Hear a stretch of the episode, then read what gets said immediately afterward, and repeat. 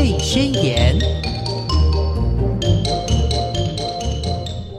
听众朋友，大家好，欢迎收听《宝贝宣言》，我是黄轩。今天在节目中非常开心的，我们邀请到明传大学的金融科技学院副教授兼主任林蒙祥博士到节目中来跟大家谈一个主题。这个主题呢，其实哦，我真的做宝贝宣言节目，呃，这个几年的时间呢，诶，第一次听到，我们来跟大家聊儿童权利，这是什么呢？小小孩有什么权利要给他们呢？我们先来欢迎博士好，是主持人好，各位大家好，嗯。今天要讲儿童权利，什么是儿童权利？好的，其实我们有一个联合国有通过一个叫做《儿童权利公约》，嗯，那我们国家也在一百零六年的时候，也依据了联合国相关的这个规定呢，也通过了一个《我儿童权利公约》跟《儿童权利公约施行法》，总共有十个条文的相关的规定。那简单来说，儿童权利就是要让这个儿童在他成长的过程之中，那这个儿童所指的是未满十八岁哦，未满十八岁，未满十八岁，是的。那在我国就包含了儿童跟少年。嗯，那为什么要尊重儿少呢？就是因为要保障他儿少应该有的权利。我们常常都说，小朋友是我们国家未来的栋梁，对，也是栋梁，没有错。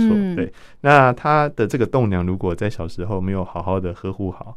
他的权利呃到处的就被受损，那这个可能在小时候就没有长得很好的情况之下，他很难可以成为国家应该要有的支柱。嗯哼，对。那接下来是在过往可能我们在民情社会发展的过程之中，可能我们对于在发展的过程之中，可能太着重了 maybe 经济，maybe 其他的一些权利，反而在这个小朋友的照顾上，或是小朋友权利上，可能就忽略了。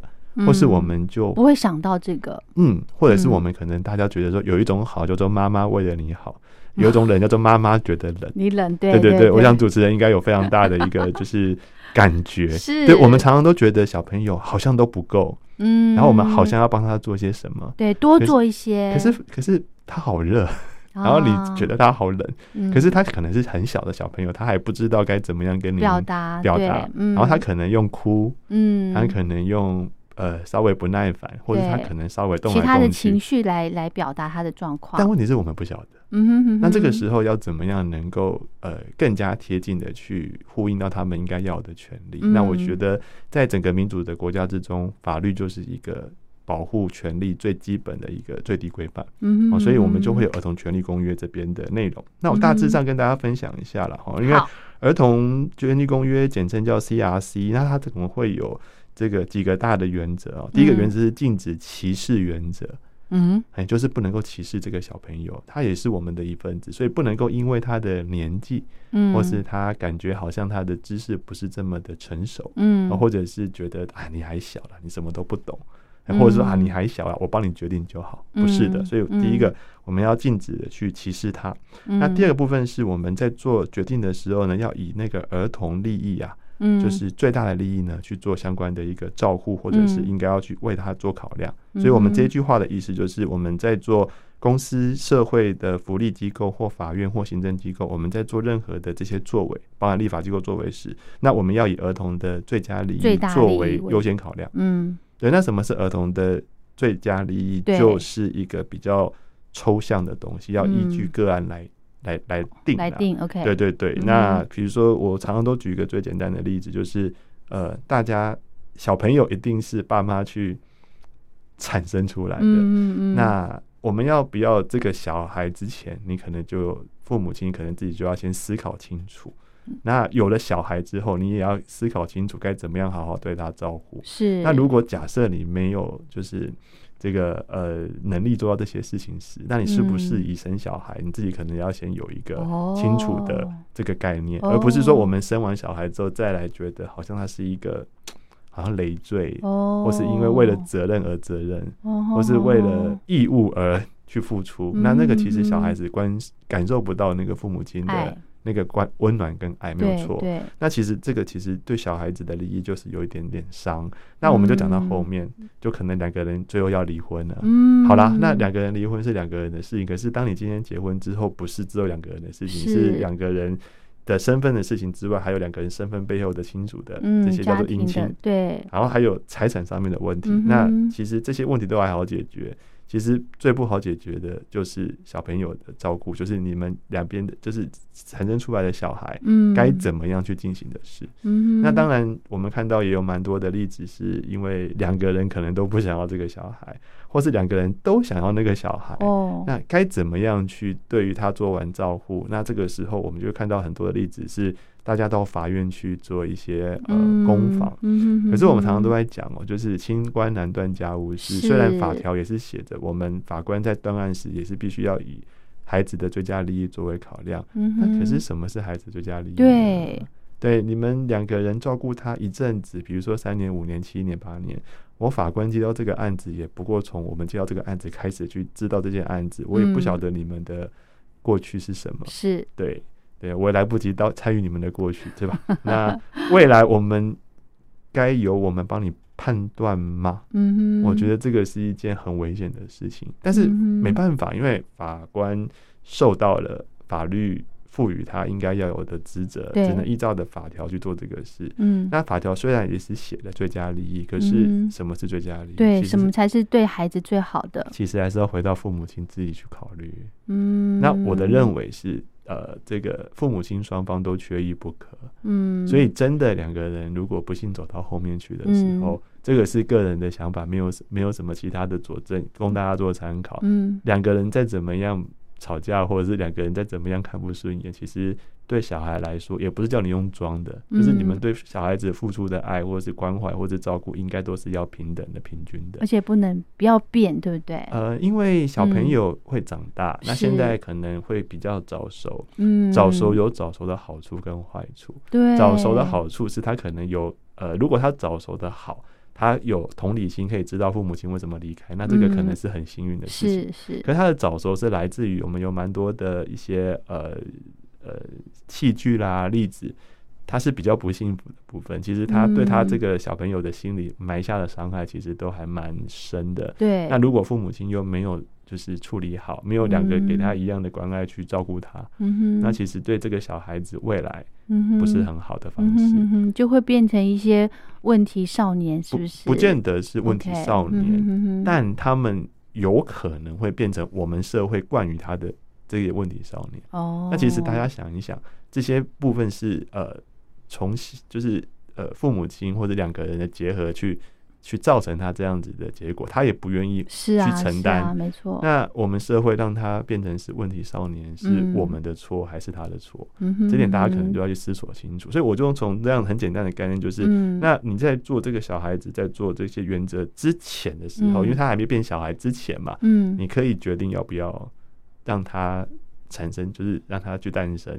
他诞生之后，你就必须要依照的，他就是一个我们跟我们成年人一样，但是只是赋予他现在他是一个小朋友，他还是一个胎儿。我们要怎么样在儿童更给他更应该要给他的照顾？因为所谓的平等权也好，不加歧视也好，其实是我们依据不同的身份跟不同的这些地位去。不是这种齐头式的平等，是要实质上面给他的一个平等的教育。对，这个是第二个啊。所以禁止歧视是第一个原则，第二个原则是儿童最佳利益，第三个是生命生存跟发展的这个所谓的原则。那这个其实就比较简单了，就是我们要怎么样让他能够在这个社会里面的生命权能够做到最大的保障，然后该怎么样让这个儿童的生存跟发展能够得到最大的可能性去做确保他。嗯哼，对。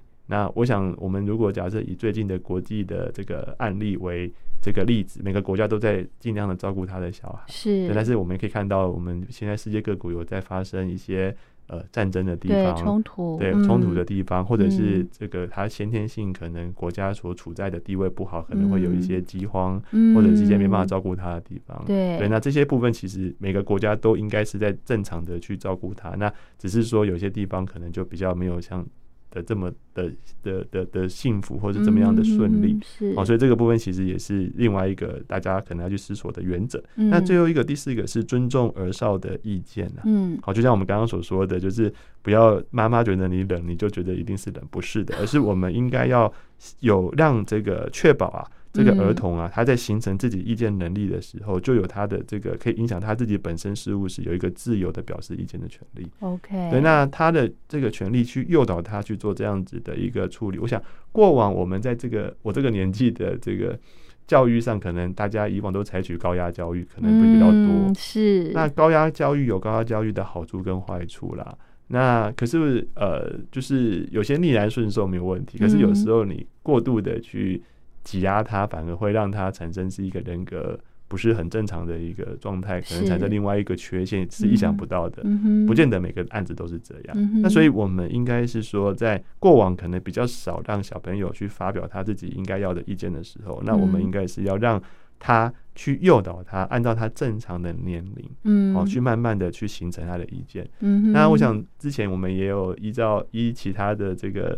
身份也有来这个电，就是广播上跟大家分享。之前是在分享有关于十八岁信用卡的一些这些相关的事情。那那个时候其实也是一样的，十八岁是成年没有错。那我们在十五岁就可以办副卡，所以我们在十八岁让他今天。不知就是他，我们去办卡片的时候，我们当然要确保他有那个还款的能力。是，可是当他今天在十八岁之前，这个大家都过度的去保护他。嗯，好，我我觉得该保护你，所以你不要去碰这些东西，避免你欠债。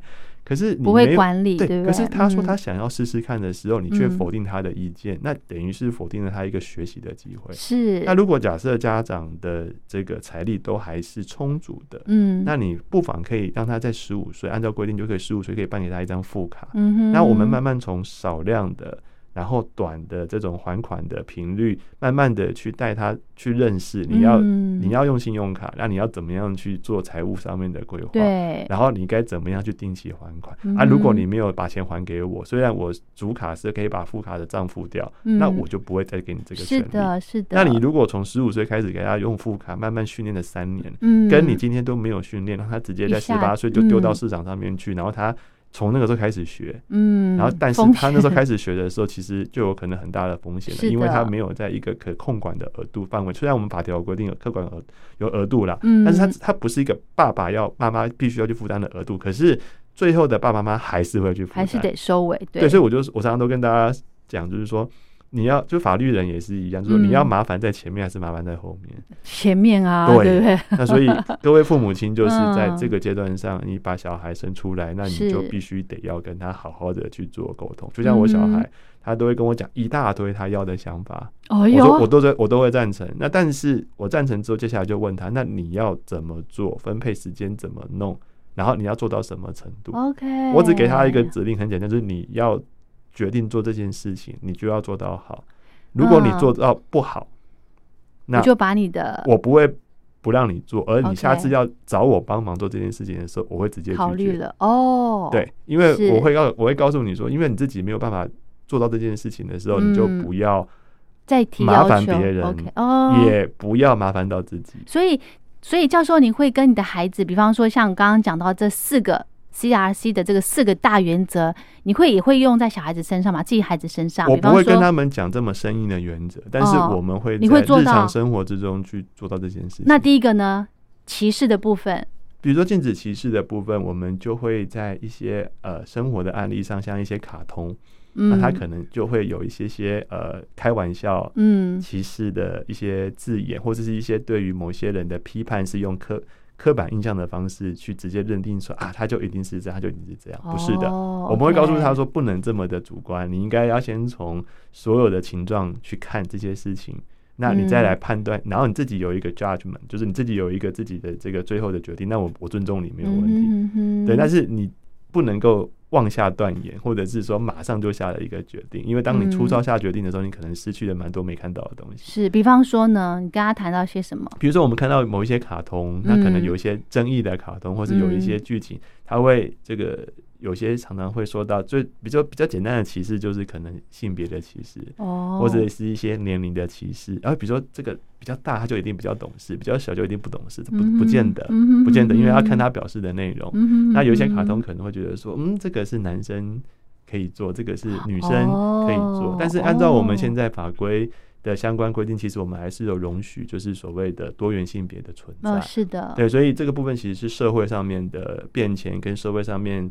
的这个产生的事实，那我们就必须要让他知知道这件事情，然后在让他知道这件事情的同时，其实是在于不是要让他去区别这个问题，而是要去尊重每个人他自己表达的方式，就这样。嗯，对那你你赞不赞同是一回事，但是你要充分让他表示他自己想要表示的东西。是的，对，就是所以所以就从尊重人开始。嗯哼，其实这个就跟我们之前就是就也是在当兵一样嘛，对，就当兵第一要务就是服从，你有你有服从，那你才有办法能够去当领导者。嗯，对，因为你知道领导者他的。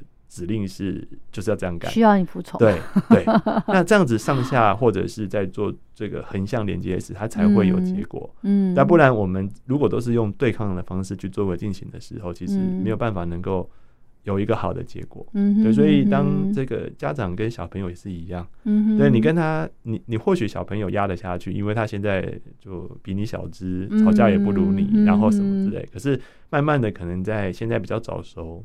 女生可能在国小三四年级，maybe 可能就已经。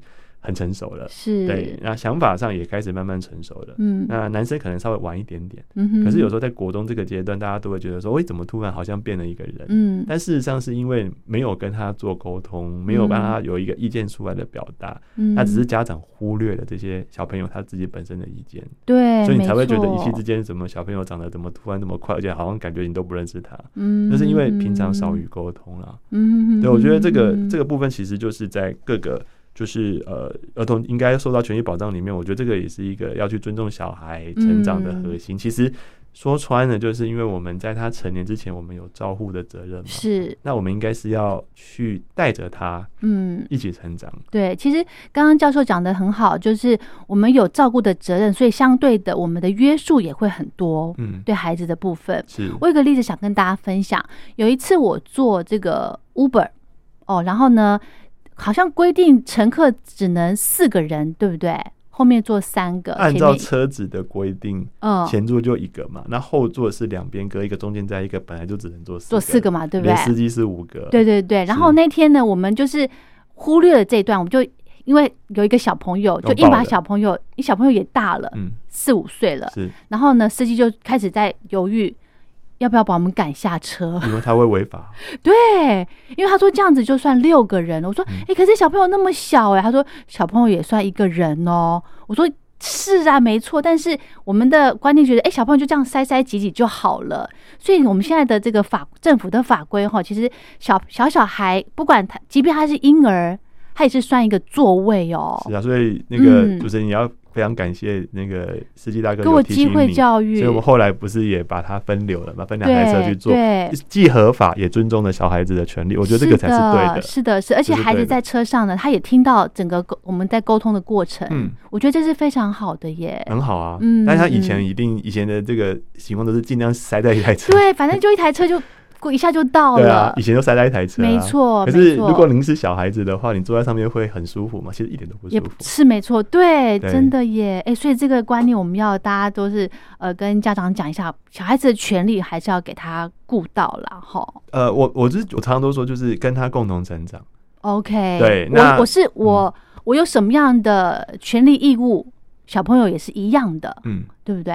对啊，只是他可能比较不会这么的，呃，责任不会这么的大，这么的重，这样子。其实我觉得也是一种，就是沟通。是，嗯，就我们现在也在呃金融机构或者是主管机关这边做一些服务，我们就是常常都看到就是欠缺沟通。是，那因为沟通就会是争吵的来源呢。哦，对，就是没有沟通就会争吵的来源，有沟通就会尽量减少那个争吵上面的来源，因为你知道你跟对方到底有哪一些。意见是有不太一样，或者是有共识的地方。那有共识的地方通常都比较没有太大的问题，但是没有共识的地方通常都是一个争吵的来源所以我觉得这个倒是要去思考一下。那这个是 CRC 的核心跟四大原则。是，那其实它的权利还蛮多的，比如说第一个是。这个公民权跟自由权，那包含到我们这边，比如说出生登记啦，取得姓名啦、身份跟国籍的权利。我想这个稍微比较简单一点点。那当然，现在的约定要从父姓或母姓，就由大家自己决定了，不见得一定要从父姓了。嗯对，所以这个部分其实也是一种让小孩可以自由去选择他性别的这个问题。那第二部分就是在言论的自由上啦，包含到信仰的宗教啦、集会的结社啦、隐私权等等。嗯，好，想让比如说，哎，这个。你在房间里面的不行，所以房间门一定要打开，所以要被大家看光光这样。嗯，可是没有一个人会喜欢就是被看光光，所以我们还是要让小孩有保有他的一个隐私。教授，你孩子现在多大了？我小孩啊，嗯，一个是小学六年级，一个是小学三二年级。小六、小二，对，大家都十几岁，跟一个大概七八岁、八九岁、七八岁、八九岁左右。对，所以他们也是像你刚刚讲到，就是他们有他们自己的隐私喽。有啊，有哈，有啊。哦，所以他的房门可以锁。就没有，因为我们家不够大，没有大到他们有一个独立的。OK，空间这样，但是他们有不同的书桌，他们要做自己的事情。嗯，那我们就不会去看他做什么，就是他会做什么，就让他自己自己自己做。对，那那那他会先跟我讲说：“哎，这个爸爸我要做什么？”这样，比如说他要写功课，他要看。故事书，然后他要看那个英文的这些呃漫画，那你就去看没关系。对对对，那我们就让他看了。嗯，像有些朋友呢，他们呃孩子习惯写日记，嗯，那家长去看这个孩子写的日记，这样子是不是也是呃侵犯他的隐私权呢？教授，我应该是这么说，就是说，如果那个日记是功课。嗯，是属于课业的功课，对，那就是一个那或许那我觉得啦哈，以我来说，就是我会签名，但是我不见得会去呃细看它的内容。哦，因为其实那个如果是功课，老师会看。哦，那老师会看的时候，可能里面有一些些不恰当，老师会通知。那我觉得 OK，我还蛮相信我的孩子的。是，对对对对对。那当然，其实我的小孩子其实刚好反过来，是他每次写完都会跟我分享，真的。然后我跟你讲，我可以写这个，然后我可以写那个这样子。然后我就我就为什么可以做到这样？嗯，我觉得你从小跟他们什么样的一个互动的那个感觉？我就跟他们讲自己的，就是。我就跟他分享我的生活，真的。我是一个老师嘛，我就跟他分享我在学校的生活，在开会，在这比如说在政府机关开会，在外面金融机构上课，然后看到蛮多的这个董监事是这些人是谁啊，我的朋友是谁？对，那我自己又很喜欢打棒球，所以呃也蛮多的。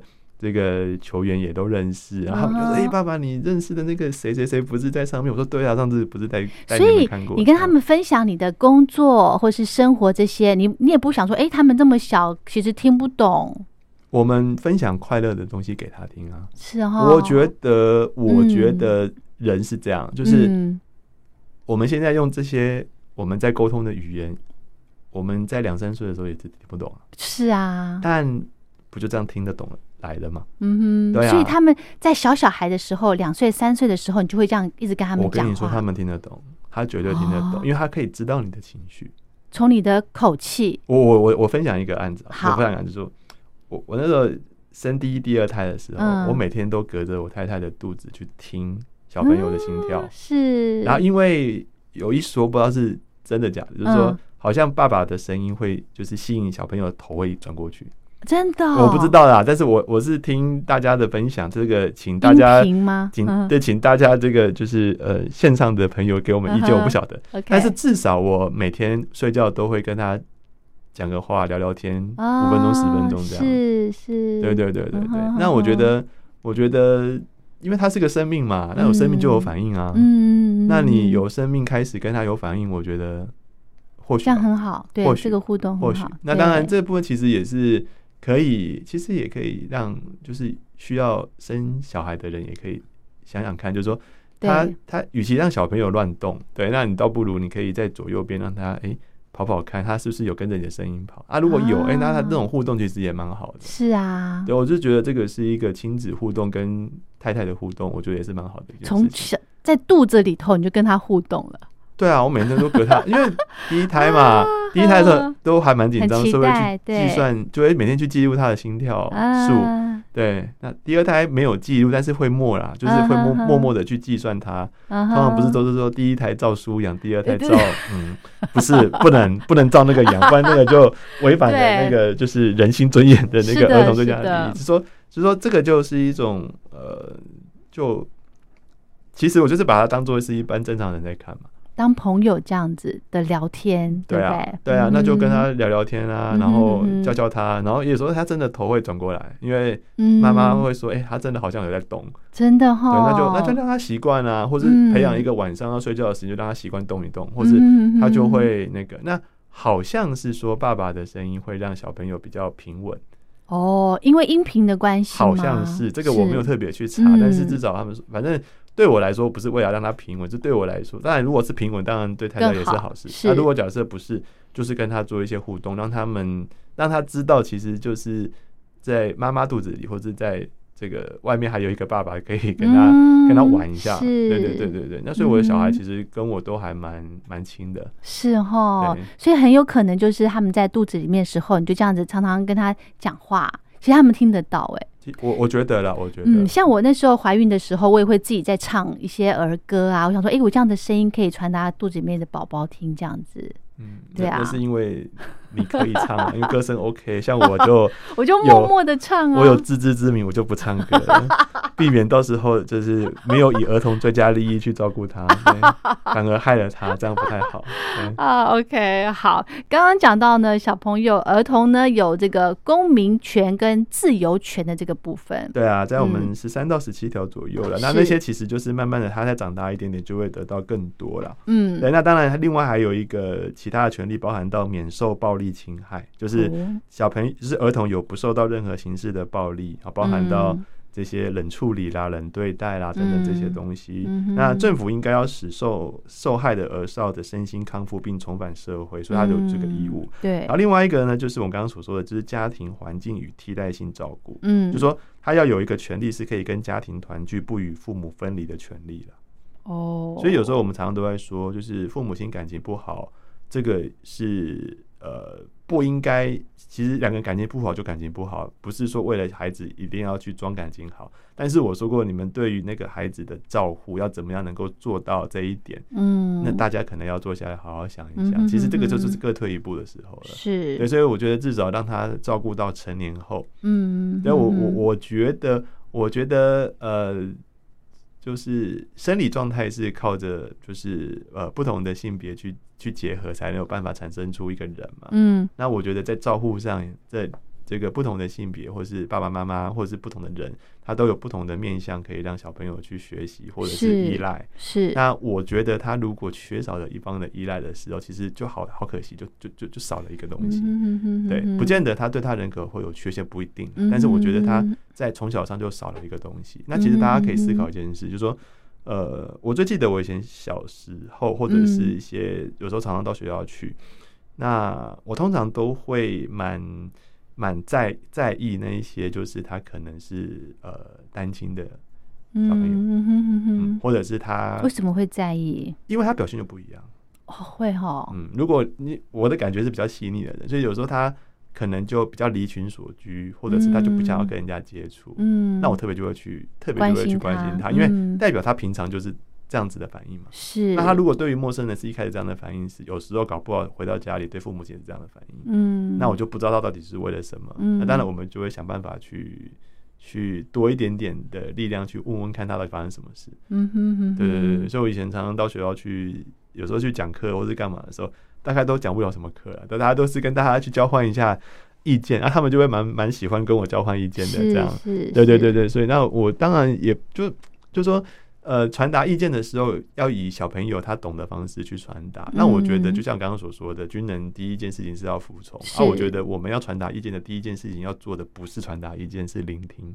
哦，对对，不同的年龄层，对不对？因为你今天是外人啊，那他在学校里面他没办法跟学校里面的人讲啊，他在家里也没办法跟家里人讲，因为他讲了不见得有结果。如果讲的是可以改的事情，那他他会愿意说，对，那他怎么会就闷到现在都不讲呢？他一定有他自己可能有一些为难的地方。那我们就试着让他能够跟没有负担的人讲，嗯，或许他是一种宣泄，是一种抒发，他不见得他一定要有一些结果，但是他至少跟一些他可能没有负担的人，比如说。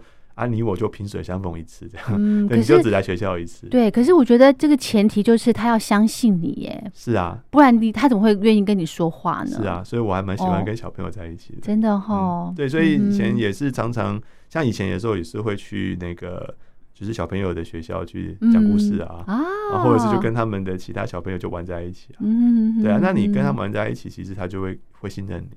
对对，那因为你把你自己的姿态就放下了，这样对不对？对啊，所以他们都叫我把画成自己画成小朋友，他们都叫我哥哥啊。哦，那个超超开心。我们今天邀请到的是林蒙祥教授，所以呢，我刚刚想到，哎，我们来称教授叫做柠檬哥哥。嗨，大家好，我是柠檬哥哥。这个绰号已经被叫习惯了，这个真的吗。真的吗？好可爱哦！对啊，我觉得没有，那就让比较靠近哈，让小朋友没有负担。是的，其实是这样。我们在教书的环境里，或是我们在做任何事，其实就是要让对方没负担。嗯，那其实当对方没负担时，他就会放下蛮多戒心，就很自在啦。嗯，对啊，就像我们现在不是对就很轻松在在共同完成一件事情。那那大家的方向都是一致的时候，其实。就不是那种对立的，有没有？就是相反的对立的这一种负担，因为这种对立就负担了嘛，一定是要你赢我赢，对，一定要争个头破血流。可是我跟小朋友的这个部分是透过也是一致性的方式去做处理时，我觉得你跟小朋友如果都能够搞得定，嗯，我觉得在工作上你也不会没有问题了，真的耶。对，因为你小朋友，你 小朋友你一定不是出很多招，呃，因为他的他所。他所他没有这么多社会历练，是啊，他给你的反应就是最很直接，对。那这种直接的反应，如果你无法接招，哎，对，所以所以父母亲，我觉得有时候当然会觉得说，好像小孩很烦。当然每件事情做久了，或是某一些情绪刚好有一些事情没有处理掉，等等，真的很烦，没有错。可有时候烦完过去之后，其实再回想。我觉得小朋友是我们很好的老师，没错，对，真的话这句话说的太正确。我也是很多很多东西从跟小朋友互动中来学习的。比方说，呃，因为小朋友现在学在学校教育都会教他们说什么，呃，不要常生气啊，情绪要有正确的出口啊之类的。那我如果在家里面，如果心情不好、不耐烦的时候，我就会跟小朋友可能口气讲话就比较重了，然后小朋友就会反过来教育我，他说：“妈妈。”你这么大声讲话，你的喉咙会痛哦。我就嗯，对我的确喉咙很痛。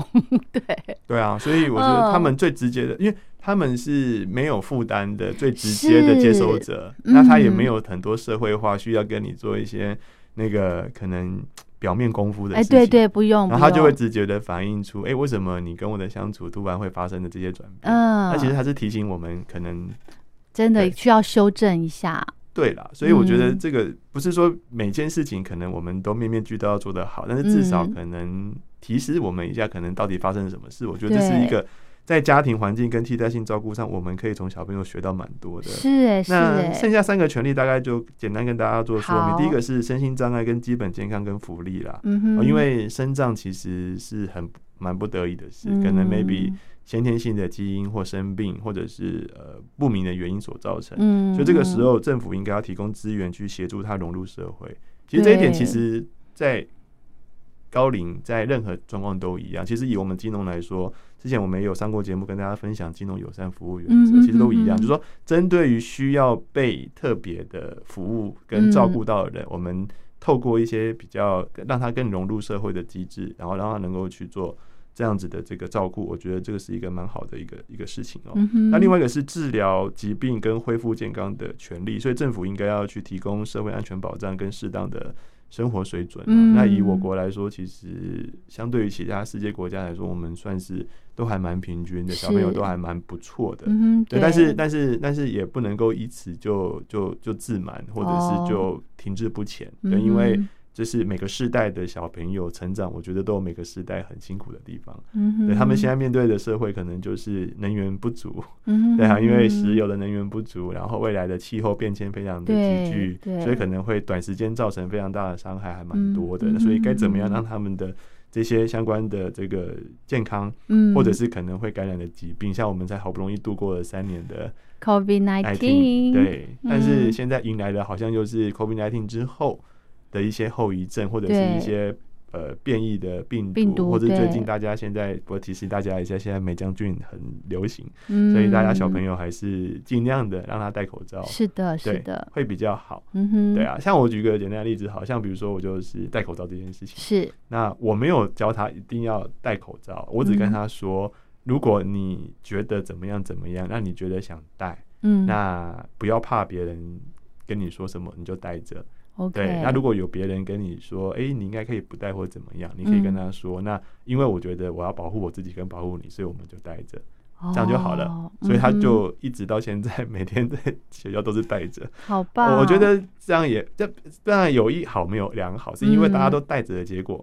那一些小病毒的感染其实就相对也比较少了。是啊，你就没有办法训练什么自己的什么抵抗力，对不对？啊，这个就是这种说法，这个就是大家全世界遇到流行性疾病必须要面对的事情，因为你你要先防止大规模的感染嗯跟后遗症，然后接下来慢慢的去把口罩拿下来之后，再去面对另外一波我们可能在口罩挡掉的这些细菌产生的影响。所以这些小朋友他很辛苦，因为他戴了蛮多的口罩，而且这些小朋友他们度过了两。两三年的纯线上是啊，其实他们失去了跟同学沟通的机会。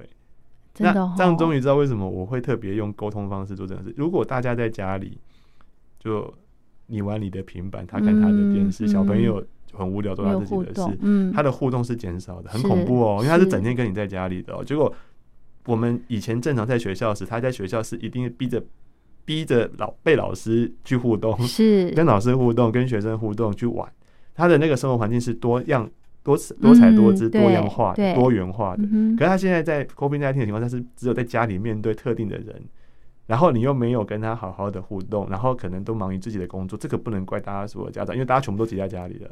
那你就忙着自己的生活，你却没有顾及到他的生活时，他减少了那个互动，然后又没有跟你产生更大的互动，其实对他来说，好像感觉他被关起来一样。对，你这样讲，我觉得好惭愧哦，我是这样哎，感觉他被关起来一样。嗯那所以在现在这个时候都还来得及，就是现在疫情过去了，对，那就要更加的带他去跟。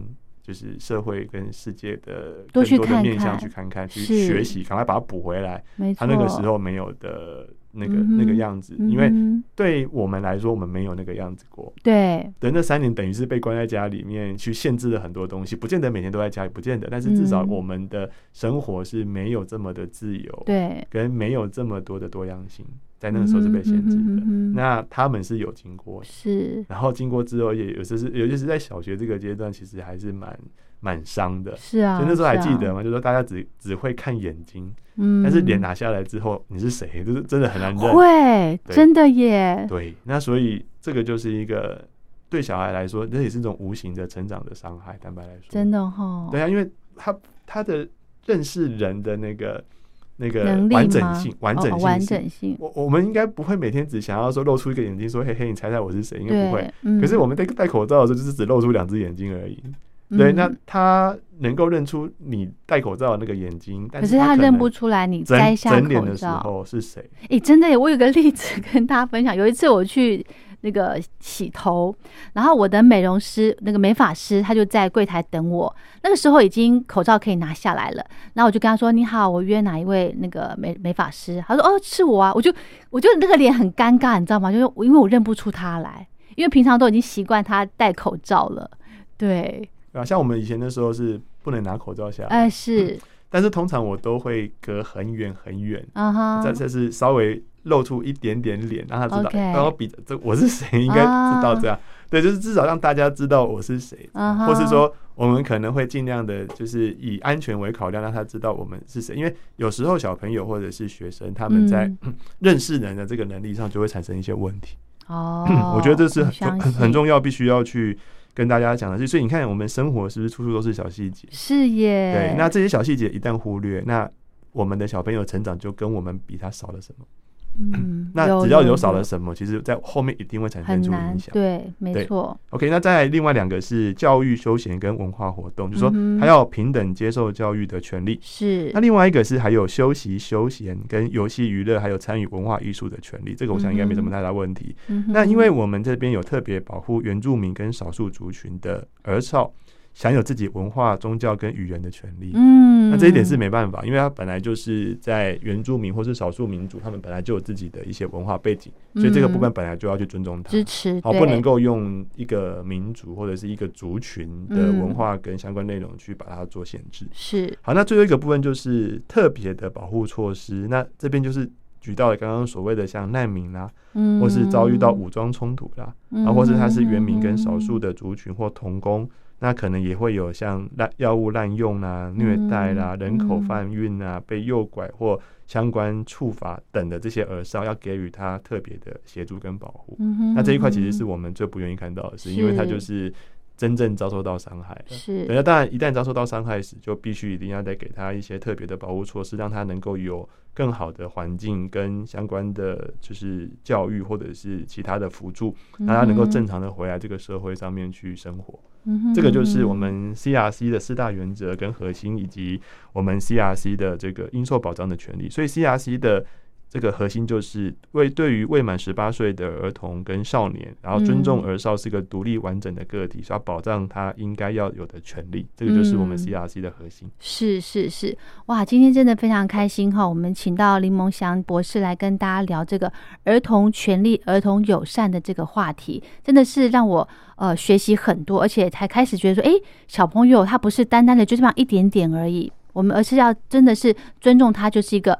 呃，独立完整的个体不是我们的财产。是，你刚刚是不是有一阵子要叫柠檬哥哥叫不出口？下一次，那请尊重我这个儿童的这个哥哥的人格。OK，开玩笑，开玩笑。好，我们今天就聊到这了，非常谢谢柠檬哥哥，下次见。谢谢，拜拜。